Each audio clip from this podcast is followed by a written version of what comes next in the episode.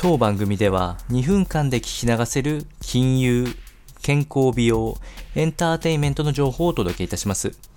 コンテンツ内容の活用方法や質問をしてみたい方は月額サブスクリプションモデルのオンラインミーティングをご用意してありますので概要欄よりご確認ください。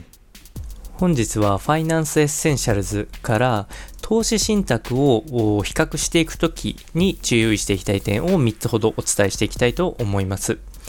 えー、同じ種類の投資信託を購入する際にチェックしていただきたい項目をお伝えするんですが、直近では証券会社の、えー、記載方法や比較方法っていうのがすごいホームページも綺麗にできてきて見やすくなっておりますので、まあ、以前よりは比較的簡単に比べられるような状況になっていることをまずは押さえていきましょう。えー、その上でまず一つ目は手数料の比較ですね。えー、今回3つほど見た方がいいんじゃないかという手数料をお伝えしておきまして、まずは販売手数料。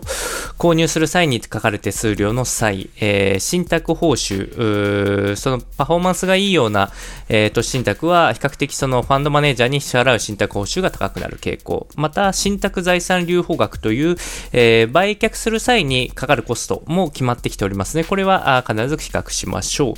えー、続いて、リターンと標準偏差リスクですね。これはまさに利益と損失に直結するので、えー、自身の投資方針がリスクを過度に取りたいのか、えー、それとも抑えめなのかっていうのは、最後比較するときにこちらの数値を見ていきましょう。えー、最後に、決算時の収益の分配方針っていうのが違います。これは毎月受益権者に、えー、分配される、まあ、毎回、えー、利益が確定するものと、えー、決算時にさらに収益が出たものをさらに再投資して、